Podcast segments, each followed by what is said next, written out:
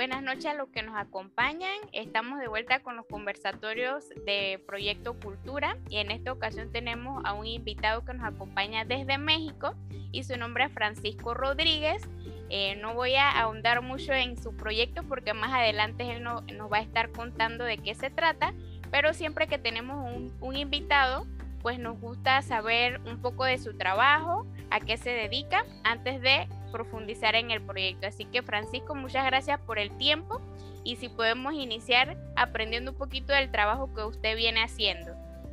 Me llamo Francisco Javier Rodríguez Bernal y bueno, soy acá de la Ciudad de México. Y bueno, mi trabajo se ha desarrollado a partir del mezclar, eh,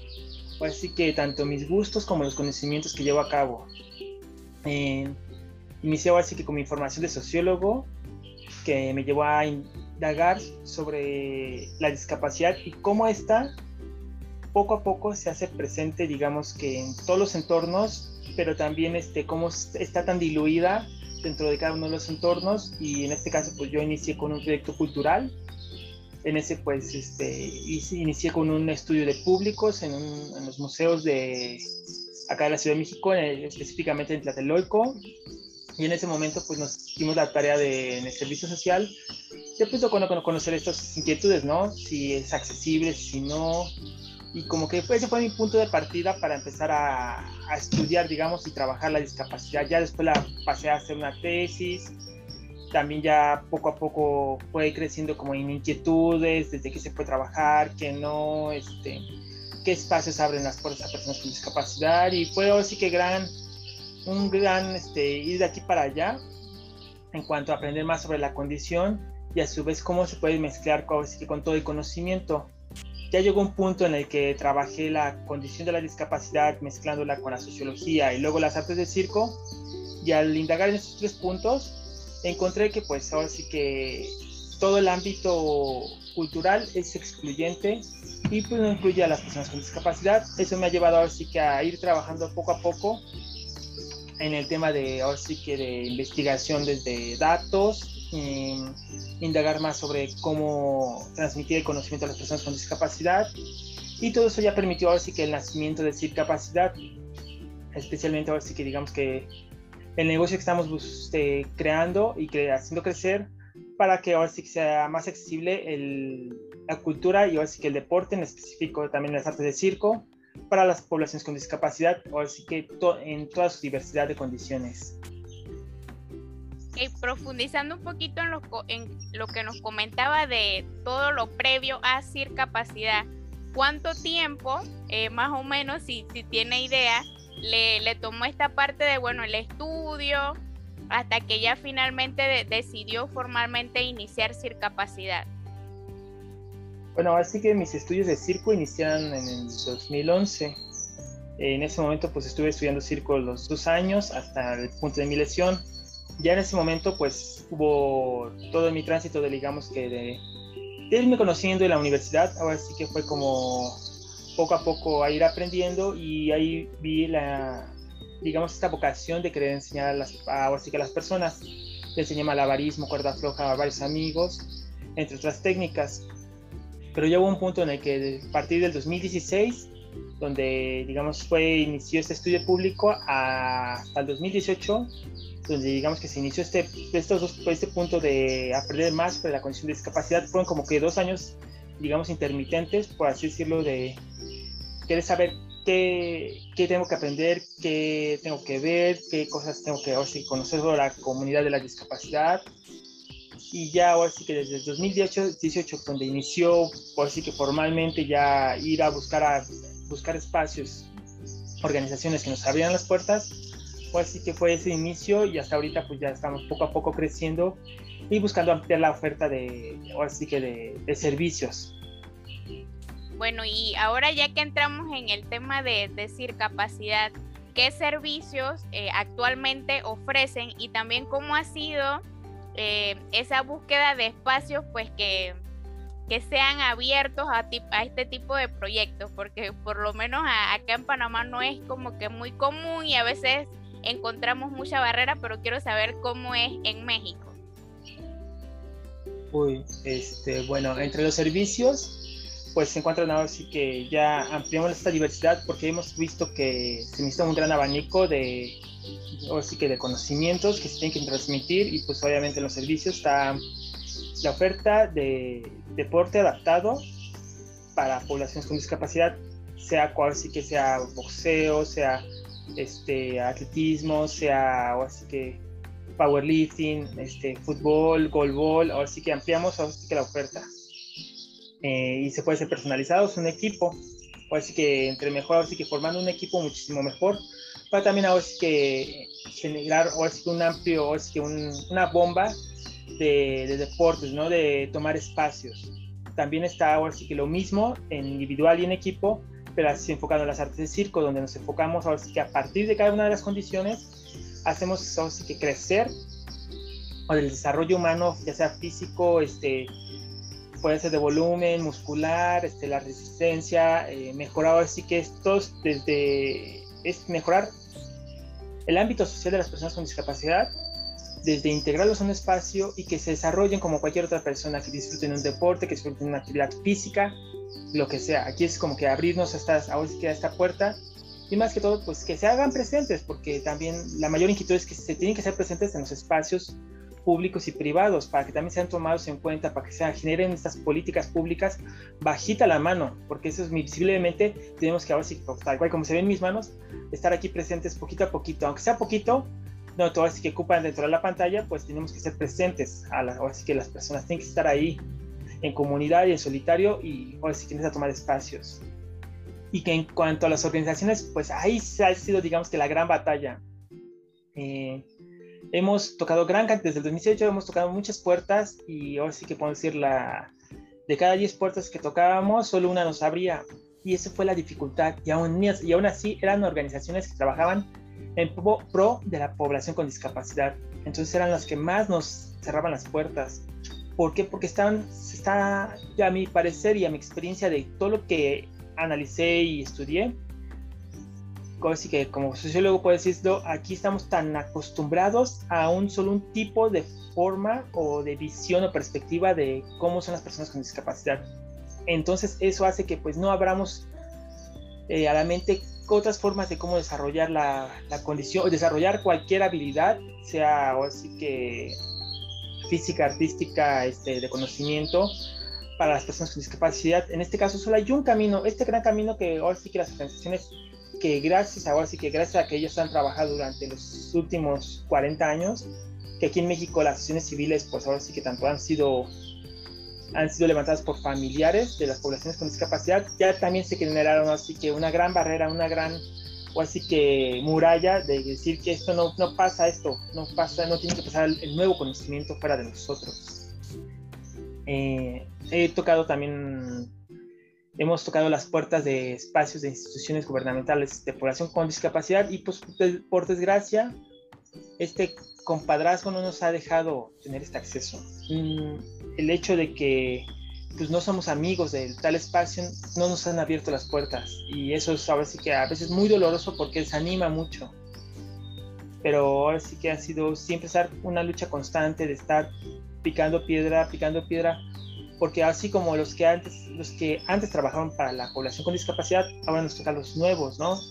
A los jóvenes que buscamos ahora sí que está presentar esas nuevas perspectivas. Que sí, la verdad se ha hecho un gran trabajo de, por, la población con discapacidad en el país, pero todavía queda, todavía queda mucho por hacer. Todavía queda una gran deuda por trabajar. Por ejemplo, aquí en México somos 120 millones de personas con discapacidad, no, perdón, 120 millones de mexicanos, mexicanas y 20 millones son población con discapacidad. Entonces ahora sí que es una, la verdad es una gran cantidad, poco más del 15%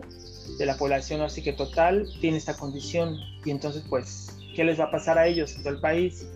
Pues se pueden, podemos decir que pueden estar resignados toda su vida y pues, no accedan al conocimiento o abrirnos y luchar este, de distintas herramientas y abrirles estos caminos casualmente le iba a preguntar por la parte de, estadísticas, porque por lo menos en nuestro país hace un buen tiempito que no se hacen estadísticas, así que no hay un número claro de cuál es la, población con discapacidad, pero bueno, me alegra saber que en México por lo menos eso sí está determinado. Aunque está un poquito ya de fuera de, tiempo la pregunta, ¿por qué decidió eh, trabajar con ese enfoque hacia las personas con discapacidad? Pues ahora sí que nació desde la familia, nació así que para mí siempre estuvo presente con mis familiares. Este, tengo cuatro familiares con discapacidad y ahora sí que siempre estuvo presente en mí. Yo los trataba pues como lo que son mis tíos. Entonces pues no, para mí no había ningún problema eh, de estar con ellos y pues incluso para mí era invisible la condición. Para mí ahora sí que ellos son mis tíos, los cosas que el, acompañarlos, el estar, estar, estar al pendiente de ellos, entre otras cosas, pues me hizo, ahora que siempre estuvo ahí presente y es lo chistoso que estuvo que cuando ya me di cuenta fue cuando, ay caray, aquí está, este, eh, es que ahora sí que fue, fue muy curioso el darme, haberme dado cuenta y al ver siempre también cómo mis tíos vivían sus vidas, cómo eran a veces excluidos muchas veces en espacios ahora sí que sociales, convivencia, pues sí me, sí me, sí me hacía sentir mal. Y bueno, este, ahora sí que la experiencia propia también, pues no, cuando era joven, más chavito, pues también no tuve esta socialización, entonces me identificaba con ellos. Y al conocer también cómo es esta exclusión, ahora sí que se tiene, se siente incluso todo en todo momento lo que las otras personas sienten al no poder conversar con alguien, al no poder jugar con alguien. Ahora sí que duele muchísimo y tal vez ahora sí que desde la pandemia nos, hemos, nos habremos dado cuenta sobre este hecho. Sí, por lo menos en, en el caso mío, o sea, directamente porque mi papá era una persona con discapacidad, pero como eh, me conversaban ayer que casualmente estaba eh, participando en un encuentro con personas con discapacidad visual, ellos decían que si tú te ponías a examinar, todas las personas tenían algún familiar con algún tipo de, discapacidad y eso también nos hace como, como desarrollar esa empatía que quizás falta en, ciertas partes de nuestra sociedad, porque no voy a decir que todos, porque hay algunos que sí de repente tienen ese interés en hacer cambio. Y el otro detalle que usted mencionaba de, lo del espacio, a mí personalmente también me pasó y fue durante pandemia, eh, unos meses después de que, de que falleció mi papá yo me, fue la primera vez que entré en contacto con el término de accesibilidad cultural, que era, eh, que es precisamente eso, ¿no? Hacer los espacios eh, accesibles para todos, sobre todo en, el ámbito cultural. Y yo me, me empecé a cuestionar que en verdad mi papá nunca participó en ninguna actividad cultural, primero porque como era usuario de silla de rueda, aunque sí existen las rampas, que es como la accesibilidad común que todo mundo conoce, las rampas a veces no tienen las medidas adecuadas o los espacios de las puertas no están para personas que, son usuarias de silla de ruedas. Así que ahí fue donde entonces empecé a profundizar un poquito en el tema de, la accesibilidad cultural. Ahora regresando al, trabajo que ustedes hacen desde, desde CIR Capacidad, ustedes trabajan eh, todas toda la, cualquier tipo de discapacidad, cómo trabajan con ellos, o sea, trabajan eh, de manera conjunta o los atienden de, de manera separada dependiendo del, del, del, apoyo y como usted mencionó, de lo que quieran trabajar, pues de lo que quieran perfeccionar, por decirlo así, o sea, el área específica que ellos quieran o que ustedes sé que ellos se trabajen, cómo normalmente lo hacen. Bueno, este, así que también, pues los miembros somos yo y mi prometida María de Los Ángeles. Y bueno, los dos hemos trabajado con poblaciones con discapacidad, ahora sí que cada uno por su cuenta, y con eso aprendimos muchísimo a conocer, eh, digamos, como estas formas de cómo transmitir conocimiento. Y, y ahora sí que lo que es el. Hemos nos ha costado trabajo el trabajar tanto en grupal y con una persona, pero en estas experiencias hemos sabido como saber cuándo es momento de trabajar en grupo y cuándo en una persona.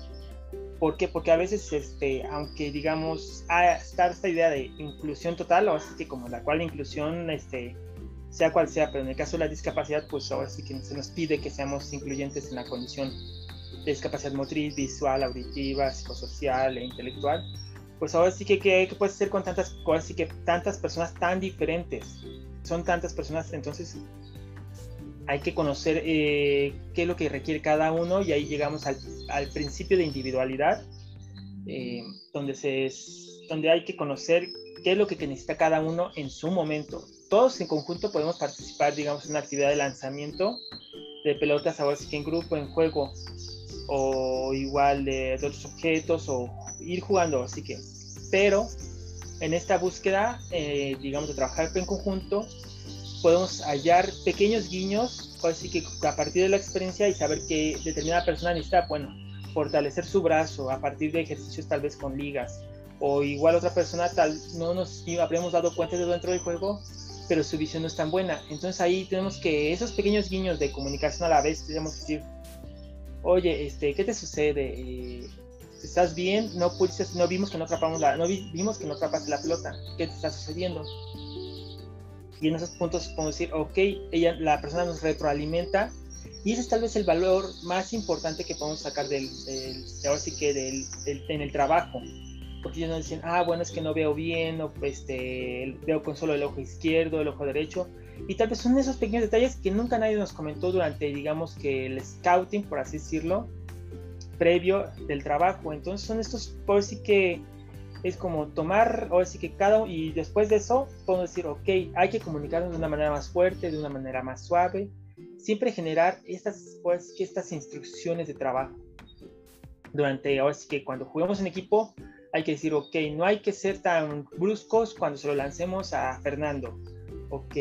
tal vez este, hay que lanzárselo suave o muy elevado a este, a este Juan, ¿no? Digamos. Así que el comunicar también estas condiciones, todos poco a poco lo vamos interiorizando. Y eso es lo que, ahora que lo que hemos llegado a aprender durante la práctica. Que sacar estos pequeños guiños, tanto de trabajo en equipo y luego un trabajo individual, individual y luego otra vez en equipo y otra vez individual o otra vez individual así como que ir jugando, pivoteando los juegos nos permite conocer más sobre sus condiciones y a su vez ellos nos, nos enseñan todas las su evolución, su desarrollo físico y humano que lo van desarrollando. Entonces ahora sí que no nos podemos quedar ahora sí que de un lado o del otro. Ahora sí que no podemos polarizar este trabajo, sino tenemos que estar todo el tiempo pivoteando y aprendiendo en todo momento. Ya que principalmente con poblaciones, en este caso así que tan diferentes, no podemos tanto programar algo, sino hay que planear una y generar esta planeación donde nos permita saber qué necesita tal vez en cada momento. Más no sabremos no podremos trabajar lo mismo en determinado momento. Así que no puedo decir que 15 minutos de trabajo físico de tal manera, porque tal vez nos coma algo que, que vayamos a descubrir en ese momento. Entonces, sí, pero sí tenemos que conocer esta pequeña estructura de lo que ellos podrían necesitar y bueno, en esto también conoceremos que tal vez ellos necesitan un poquito de, fuerza, de trabajo de cardio, de trabajo de fuerza o de trabajo de reacción y de comunicación y bueno, esto hace que se va a generar una gran, gran, gran cantidad de, de actividades y que de requerimientos por nuestra parte de querer hacerlo más accesible eh, el conocimiento que le estamos transmitiendo. ¿Y actualmente con, con cuánta población aproximada trabaja? Mm, voy a decir que podemos ir variando. Así que actualmente eh, estamos, así que por la pandemia no nos ha permitido tanto crecer, así que hemos desarrollado más un trabajo individualizado, pero estamos abiertos a, que ya nos, tengamos los grupos y de ahí vayamos tomando poco a poco los espacios. Así que sí ha dependido mucho, como que también este el abrirnos esa oportunidad con las poblaciones, con las comunidades de discapacidad, tanto familiares y ahora sí que nos abren las puertas, porque a veces la familia es la mayor barrera que nos abre el paso a que ellos puedan aprender sí que nuevas cosas, o incluso las, como hace poco lo decía, las organizaciones, puesto que no nos abren las puertas, entonces es muy difícil y estamos ahora sí que poquito a poquito este, rescatando ahora sí que dentro de cada cada oferta, digamos, dentro de cada servicio, pues ahora sí que nosotros estamos en este momento individual, aparte por la pandemia, ¿no? No nos, no, las familias no dejan sacar muchos familiares porque la población con discapacidad es una población de riesgo. Entonces, pues hay muchas variables, pero hemos llegado tanto a trabajar de individuales como en grupos de 10 y hemos llegado hasta la gran oportunidad de trabajar con 50 al mismo tiempo, que sí fue toda una proeza, pero sí, sí tuvimos mucho apoyo ahí de parte de otras personas interesante. Sí, casualmente iba a hacer también esa pregunta de, cómo había sido para ustedes ese tema de la, de la pandemia, porque por lo menos en, desde el proyecto que yo trabajo, el enfoque que yo había estructurado era precisamente presencial y trabajar lo que es el tema de, de la compresión lectora y esto. Pero cuando me tocó hacer el, el mapeo, que fue lo que nos sugirieron, porque acá, como mencioné, acá en Panamá no hay muchas estadísticas entonces nadie, nadie se, animó a, llenar el formulario y también precisamente porque como esa es una población de riesgo, son los que menos salen. Ahora sí, en Panamá están, un poquito mejor los casos, así que eso me ha dado la oportunidad hasta ayer de conocer a, personas con discapacidad visual, porque generalmente las que, las que yo conociera con discapacidad intelectual o motriz pero bueno, esperemos que siga mejorando el tema de, los casos y que el, proyecto pueda estructurarse de manera presencial, que era lo que yo inicialmente tenía planificado. Pero bueno, vino la tía pandemia y cambió todo. La otra pregunta, eh, y la hago porque yo tengo cierto conocimiento de lo que es el, el, circo social por el trabajo que hacen acá en Panamá. Pero si primero nos puedes, nos puedes explicar qué es el circo social y luego por qué decidió trabajar con ese enfoque de circo social. Bueno, el circo social lo podemos ver como una herramienta de intervención que trabaja con las poblaciones este, vulnerables. Trabaja con poblaciones, digamos, de violencia, pueden ser niñas, niños, hombres o mujeres, poblaciones este, también de situación de privada de su libertad, poblaciones este, de calle, ahora sí que tal cual, ahora sí que el gran abanico de, ahora sí que de personas que han sido vulnerable, vulneradas, ahora sí que cualquiera de sus ámbitos, ¿no? Entonces eso es una herramienta de acercamiento a partir del juego que nos abre esta puerta de decir, ok, podemos trabajar la parte psicológica, este, terapéutica y tal vez incluso hasta de desarrollo educativo con las, con las, con esas poblaciones, ya que nos permiten así que acercarnos desde este juego, desde este desarrollo de juego de malabares, donde lanzas una pelota y donde así que poco a poco vas a encontrar este ánimo de poder ir observando tus resultados que se desarrollan en la constancia, como lo que es en cualquier cosa de la vida, puede ser el conocimiento adquirido de educativo o de un oficio. Entonces eso nos permite así que irnos abriendo poco a poco a que las, las personas este, vulneradas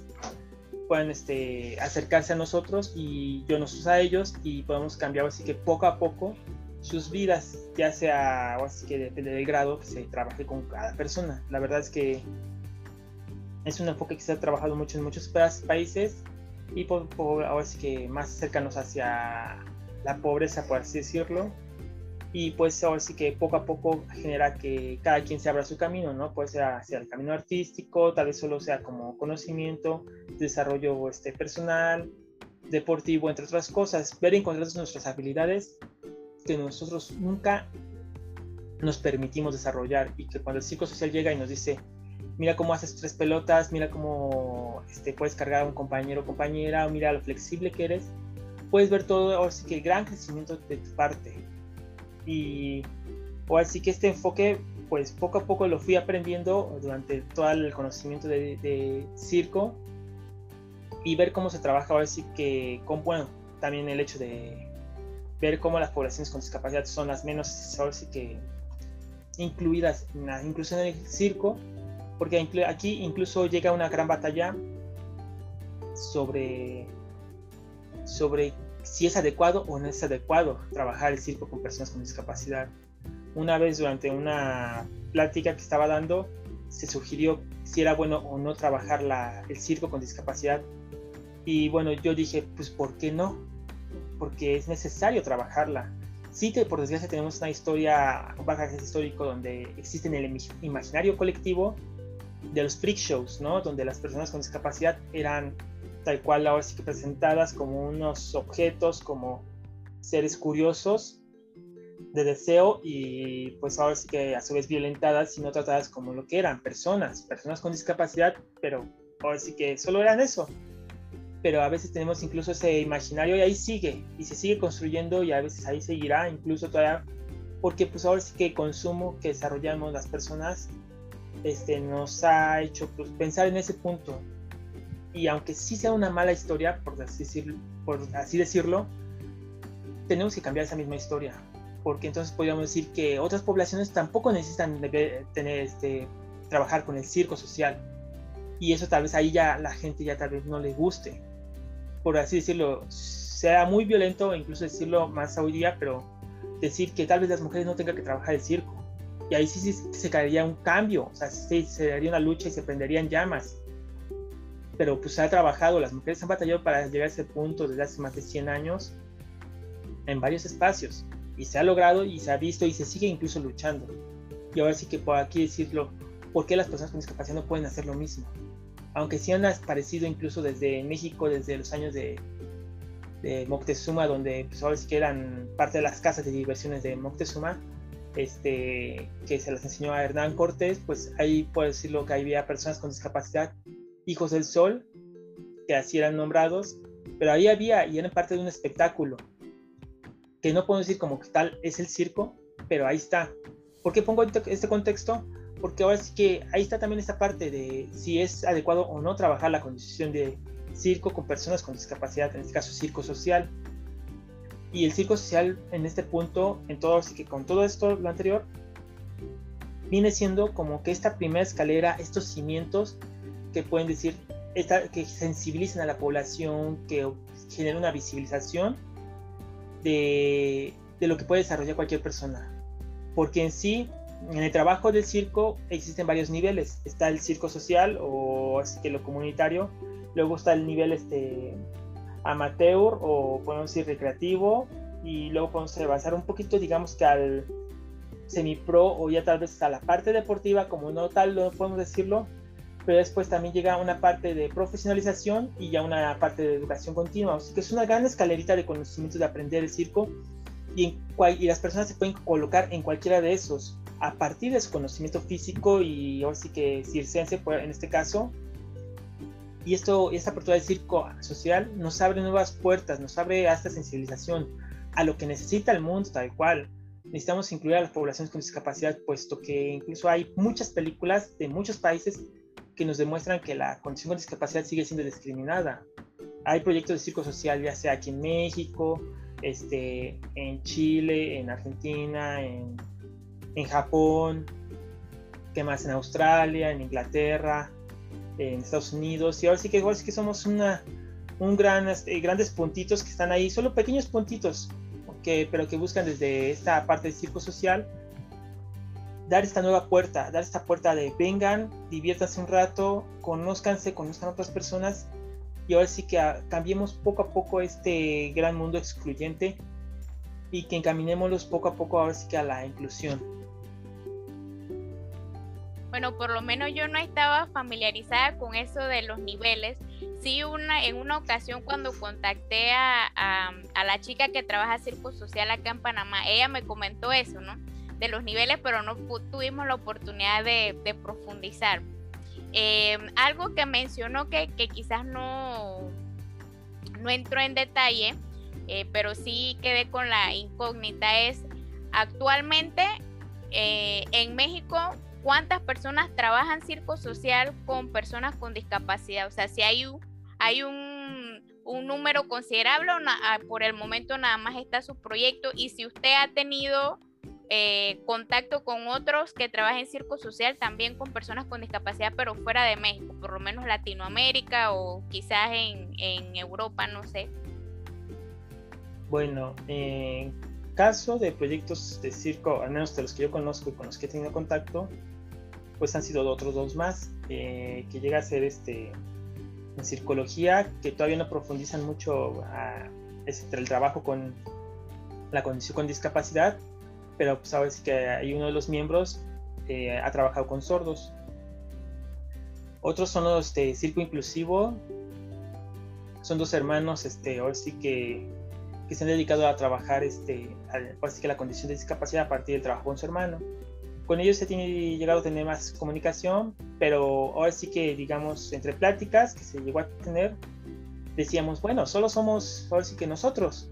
contra, ahora que 20 millones de personas que queremos incluir, o tal vez contra 120 millones, 120 millones de personas, o en este caso tal vez solo 100 millones de personas que queremos que se sensibilicen sobre la condición de discapacidad. Entonces, solo tres personas contra 100 millones, pues dices, órale, el número, pues cada quien cuánto, cada uno, somos 32 entidades de, en, la ciudad, en, en, en México, que digan, en el territorio mexicano, entonces nos toca como de 10 estados cada uno, ¿no? De trabajar. Y en esto pues todos estamos en la Ciudad de México,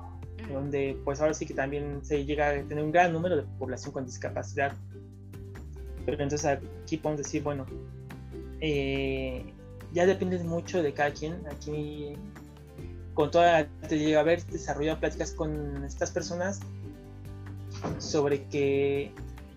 también qué tanto uno está dispuesto a trabajar por las poblaciones. Es tal vez ahí digamos que la gran lucha o el gran incógnita de qué tanto vas a estar trabajando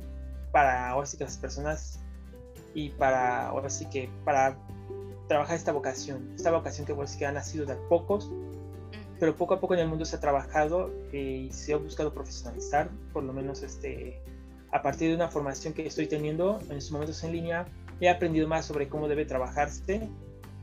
Y a partir de mi formación este, como acondicionador físico también estoy aprendiendo que todavía estamos en ese punto de decir, estamos en pañales porque todavía nos falta ver más elementos, nos falta trabajar todavía esos entrenamientos que puedan tanto desarrollar a un nivel profesional la persona, persona con discapacidad. Por ejemplo, en, Estados Unidos pues está Erin, este, Erin Ball, este, una, o así, una acrobata de danza aérea y que ahora sí que no tiene sus extremidades este, debajo de las rodillas. Entonces, pues ahora sí que ella misma ha encontrado su forma. Otra que me acordé eh, de extranjero, o así que de otros espacios del extranjero, he tenido, llegado a tener este, contacto con Craig Watt, que ahora sí que ha trabajado a partir de su desarrollo de malabarismo funcional, eh, ahora sí que el, con poblaciones con discapacidad, o al menos en la enseñanza de, de trabajar con poblaciones con discapacidad, también con esta, ay, híjole, se me fue su nombre, pero es Circus Stars este, en Australia. Con ella nos desarrolló un poco de comunicación y quiere conocer bueno, su trabajo de circo social con autismo. Y en todo eso también, pues ahora sí que en esta gran, digamos que en esta gran búsqueda de encontrar que otras personas, este, locos, que otros locos que están perdidos en el mundo, que trabajan en el mismo tema, pues es encontrar este punto, ¿no? De decir, bueno, no estoy solo y, contra qué o contra cuántas personas hay que sensibilizar, puesto que en, el mundo somos, o es que mil millones de personas con discapacidad. Es muchos, somos siete mil millones de personas en todo el mundo, o sea, ya de por sí mil millones es un número bastante grueso con la que trabajar, tanto que es todo el continente de América o todo el continente de África. Y eso ya es muchísimo, por mucho espacio por qué trabajar. Dos continentes así que, que pueden estar así que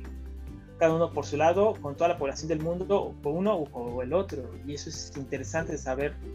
la magnitud de accesibilidad, de búsqueda de accesibilidad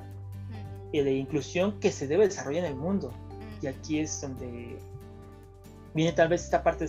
desalentadora pero tampoco no, sino hay que decir, bueno, hay mucho a dónde trabajar y muchos lugares donde tocar puerta, más que todo.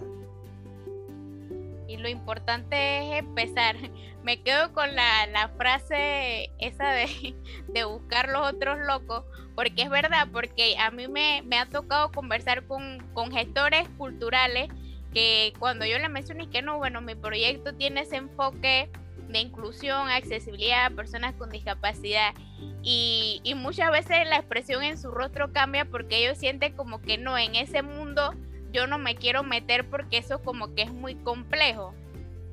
Y también ahora que he tenido la oportunidad, bueno, que el proyecto sí logré llegar a, la Casa de la Cultura del área donde yo vivo, Y bueno, me gustó porque ellos están dispuestos a aprender, o sea, ellos reconocieron que tienen algunas algunas cosas que hay que trabajar, pero están buscando las personas que los puedan ayudar y están incluyendo no solamente eh, a los que son familiares de personas con discapacidad, sino, sino a las mismas personas con discapacidad, porque ellas son las únicas que les pueden decir qué son las cosas que ellos necesitan. Así que bueno, yo no trabajo en la parte del circo social, pero acá en Panamá también hay, otro, hay otra loca que trabaja en el mundo de, de, la discapacidad y bueno, me apasiona y también eh, me quedo con algo que usted mencionó que muchas veces es en la misma persona que está esa búsqueda, ¿no? Porque en sí puede que no exista una formación específica, pero el, el, deseo que uno tiene de trabajar con, con, personas con discapacidad o con cualquier otro tipo, porque yo por lo menos soy docente y trabajo con niños que tienen trastornos de aprendizaje. Entonces eso hace que yo busque, que, quiera capacitarme y pueda entonces hacer las adecuaciones para poder trabajar con todos mis niños, porque yo siento que no le puedo dar más a uno que a otro. Entonces, bueno, eh, antes de, culminar, si alguna persona está interesada como en en profundizar en este tema del, circo social, a dónde puede referirse, si hay algún lugar donde uno pueda buscar información para leer más en detalle. Bueno, ahora sí que digamos que ahí, ahí viene siendo la tarea de, todos los que, los que no la hacen. Eh, no lo digo de mala manera, sino eh, es que, wow, es complejo porque a mí me costó encontrar su trabajo. Por eso que hago la pregunta, porque aunque uno escudriñe, escudriñe, muchas veces no llega tan fácil a la información, porque a mí me tomó, o sea, yo empecé a buscar proyectos que trabajaran el, el tema de, circo social con personas con discapacidad como hace probablemente cuatro meses antes de que llegue a su cuenta. Entonces, toma, su, toma su tiempito. Sí, no, no, no, es que es que ahí, bueno, solo es algo que me, pues, la verdad es que llegar a este punto, digamos que de vocación, así que por la discapacidad, sí costó mucho trabajo también el, el, hecho de indagar muchísima bibliografía y no solo de español. La verdad es que está muy, sí está, ya hoy está más amplio. Y la verdad, este, podemos, ahora sí que, tal vez con googlear circo social, ya encontremos ahora sí que trabajos, principalmente de de grandes organizaciones que lo han trabajado en, ahora sí que en, América del Sur. Eh, se pueden encontrar un poquito de todo, así que de pequeños artículos que se trabajaron hace ya casi más de 7 años, casi tal vez 10 años. Y son de esos pequeños este, bagajes que nos se encuentran de, sobre el psicosocial, al menos en español. Ya hay otros libros este, que, sí que se pueden más que encontrar en Amazon o en, o sí que en otras este, cuentas, o, eh, ya sea incluso está en, en, línea, pero a veces también mucho es encontrar, así que hasta de, a partir de abrirse los espacios, incluso hay que es como encontrar este punto de, de cambiarse ese, ese paladar. Pues ahora tenemos que trabajar también en otros idiomas, es encontrar, o así que a partir de Social Circus, ¿no? En inglés, ahí podemos encontrar mucha bibliografía porque se ha trabajado en muchos países y a pesar de todo eso, también puedo decirse, también es muy escaso, porque en toda esta búsqueda se encuentran, bueno, sí se encuentran sobre circo social buenas prácticas manuales, ahora sí que gruesos, de países que han trabajado en Europa, Europa del Este principalmente, y están en inglés, este, países de Alemania, o así que a partir del mismo inglés, una, una página te va a reenviar a otra página, que te va a reenviar a otra página, y así va a estar haciendo sobre una super red y va a decir, ok, aquí hay muchas bibliotecas de circo social. Y ahí, aunque podría decir, podría decir las, este, las bibliotecas, porque sí me las sé, también es que este gusto por querer aprender y saber qué querer aprender, porque durante esta búsqueda, digamos que de encontrar las bibliotecas a partir de Social, social Circus, que la una puede ir googleando, encontrará todo tipo de trabajos, tanto con poblaciones con discapacidad, con niños, con mujeres violentadas, este, con poblaciones refugiados, y ahí se va a encontrar todo este gran abanico de distintos tipos de personas que existen o que al menos están etiquetados de manera social, eh,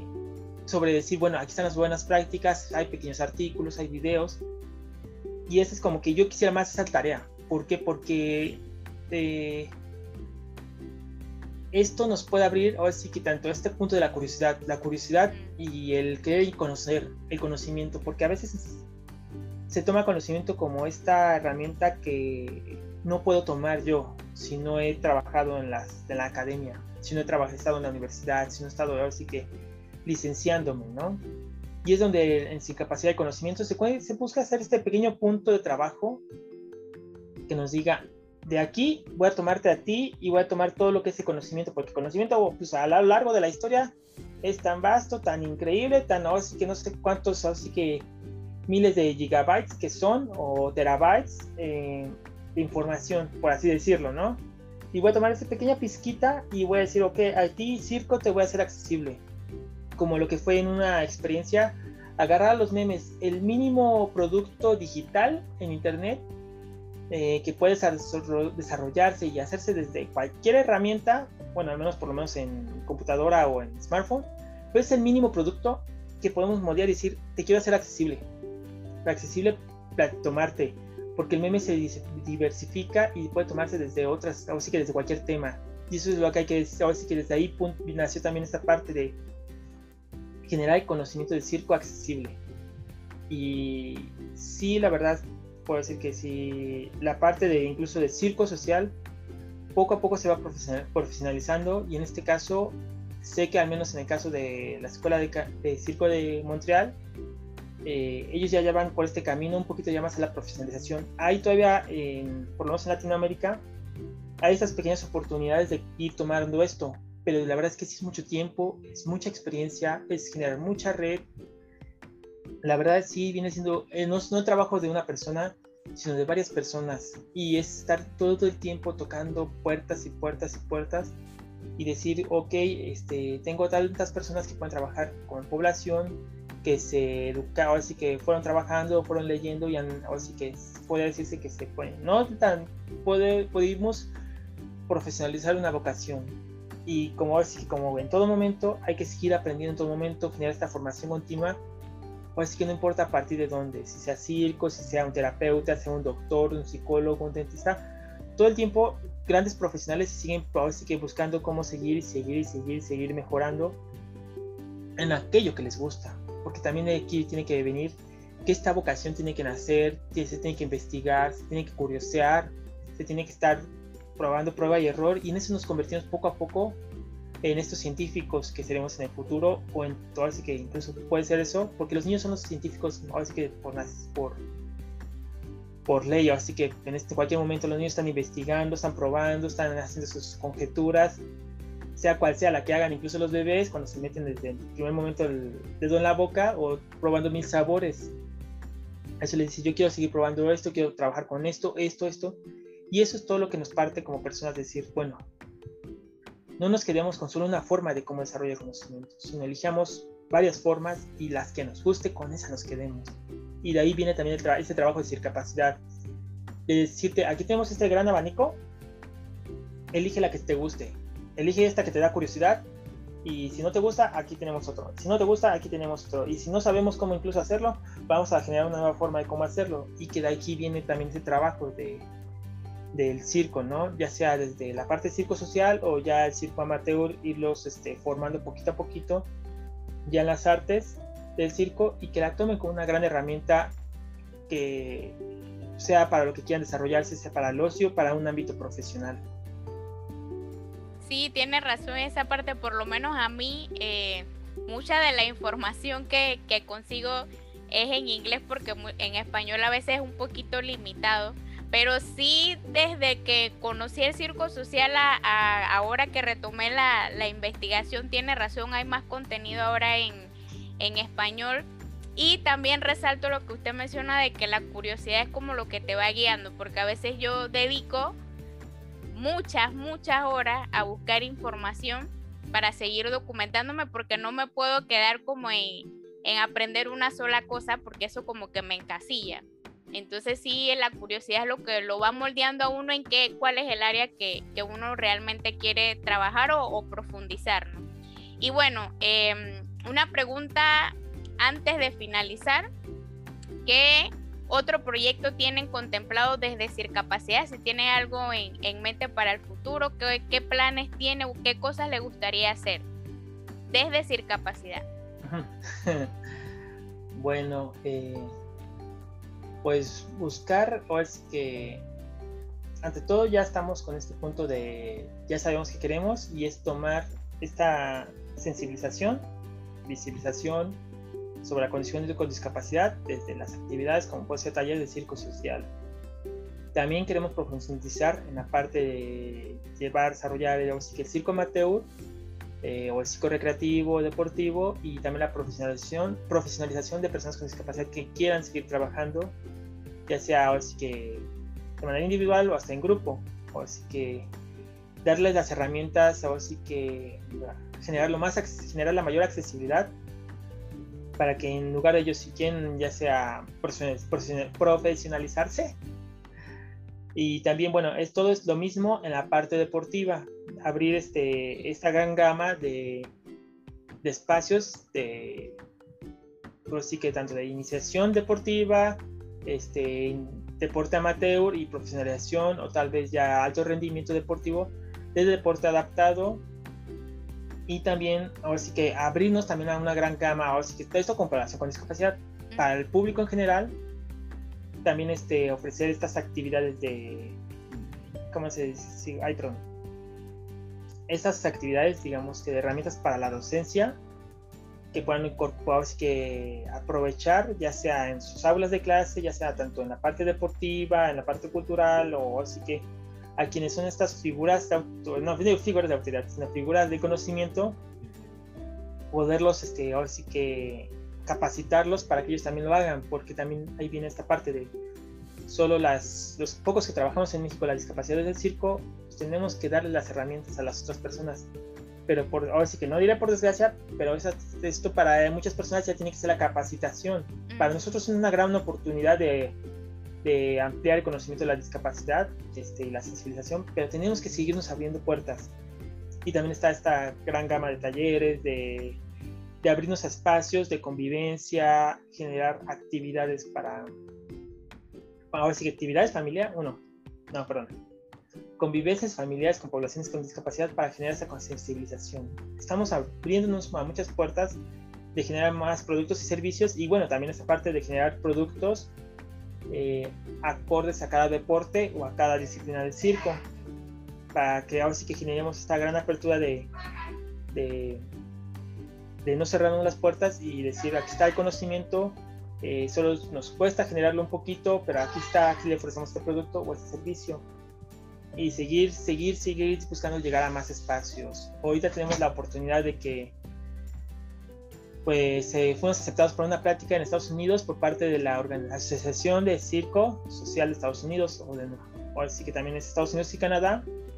pero es una gran oportunidad también de decir, aquí, está, aquí estamos los que trabajamos también la discapacidad en, en Latinoamérica, y aunque solo estaremos pocos en la parte de, de internacionales, porque hoy sí que fue muy, muy segregada al conjunto de población estadounidense que trabaja con poblaciones vulnerables, porque ahora sí que este se desarrolló más hacia eh, poblaciones más vulnerables, por así decirlo, o minoritarias, como ellos lo decían. Pero es seguirnos abriendo espacios, seguirnos abriendo muchas puertas, eh, ya sea presencial o en línea, a desarrollar estas capacitaciones y talleres. Pues ya tuvimos una gran oportunidad de trabajar con una joven este, este, trabajo en línea, aunque ella tenía la condición de discapacidad este, motriz, parálisis, que ahora sí que sí lo vimos como algo difícil, pero no como un impedimento de trabajo. Y con eso nos, este, nos abrimos a que, ahora sí que ya me acordé María Fernanda, cambia su parálisis, ahora sí que tal cual le diera toda una vuelta de tuerca a su cuerpo y ahora sí que en sí encontramos una María Fernanda que tenía una gran o es que grandes movimientos involuntarios aquí ya fueran tan mínimos que incluso ella dijo ok me gustó la ayudé obviamente hay que todavía trabajar muchas cosas elementos con ella de desarrollo físico pero acabando después del trabajo con nosotros se permitió decir quiero ser este atleta olímpica de lanzamiento de tiro con arco aunque ya tiene parálisis y digamos puede decirse su movimiento le pueda hacer tan involuntario, le dijo, yo sí puedo. E incluso su mamá una vez nos dijo, ya probamos todo lo que había, todo tipo de terapias. Llega una súper diferente, una gran terapia extraña por ahí, que obviamente no, tampoco no queremos decir terapia, lo queremos trabajar como pues, un, un producto más, un servicio más, como cualquier otro en cualquier población, pero nos dijo, ya probamos con todo y aquí tenemos esto,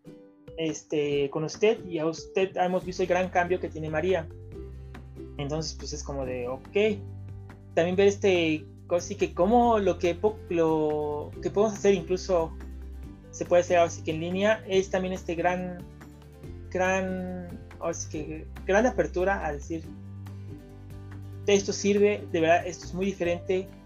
pero va a ser difícilmente aceptado. Sí, y por eso tenemos que abrirnos muchísimas puertas. Tenemos que buscar mil formas de cómo incluso se abra la población en general a la condición. Hemos visto que, que los paralímpicos eh, no tuvieron tanto magnitud a nivel este, de redes sociales y de, de difusión como las Olimpiadas. Siempre está ahí atrás, pero hay que decir, ok, aquí estamos, aquí seguiremos estando, porque las personas con discapacidad han estado desde el inicio de la humanidad, a veces borrados su historia desde el inicio de la humanidad, pero ahí están y seguirán estando y,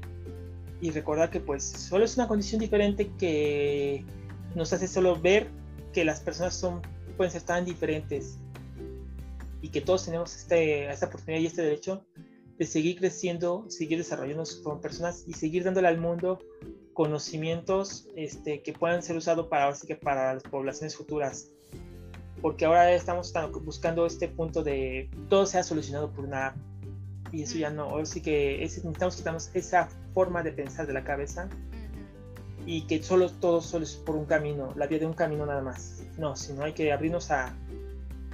a pensar en mil formas de cómo experimentar cualquier cosa, sea conocimiento para público en general o poblaciones con discapacidad o poblaciones con otros idiomas. Como puede decirse, no solo hay un método para aprender, aprender inglés o chino o japonés, sino habrá varias formas y todos nos, tenemos que adaptar a conocer cada una de esas formas. Y, y ahora sí que nada más que todo aquí es como síganos en nuestras redes sociales este, para que vean también toda esta gran cantidad de servicios que vamos a estar este, promocionando. Ahorita ya estábamos como, ya estamos en un punto de, de, hacer mayor difusión, ahora sí que por la gran cantidad de trabajo que tenemos que hacer por nuestra cuenta, acá en Capacidad, pues también buscamos que, que ya hagamos más presencia para que más gente nos vea, nos vean en grupos de discapacidad eh, nacionales o internacionales, que vean que aquí estamos, que sí es muy diferente lo que hacemos, que sí es muy raro la verdad lo que hacemos, pero no es nada imposible. Como a veces digo, a veces solo, solo hay que hacer las cosas hasta darnos cuenta que ya las estamos haciendo. Es, es increíble que también este, desde dos años después de que se empezó a trabajar circo, esta parte del circo con discapacidad. Fueron dos años de grandes luchas, de muchos espacios y el punto de que llegó a esta visibilidad de haber ganado el premio de la juventud de la Ciudad de México. Una batalla que fue, bueno, decir aquí se está, aquí se trabaja, no es imposible trabajar esto, eh, tampoco es difícil que se reconozca a nivel que social y a nivel institucional. Costará trabajo, sí costará trabajo, pero pues ahora sí que ya y es una gran una hermosa vocación en la que podemos decir que se busque, que se pueda vivir de esto, que se pueda trabajar de esto, pero también más que todo que se pueda ayudar desde esto.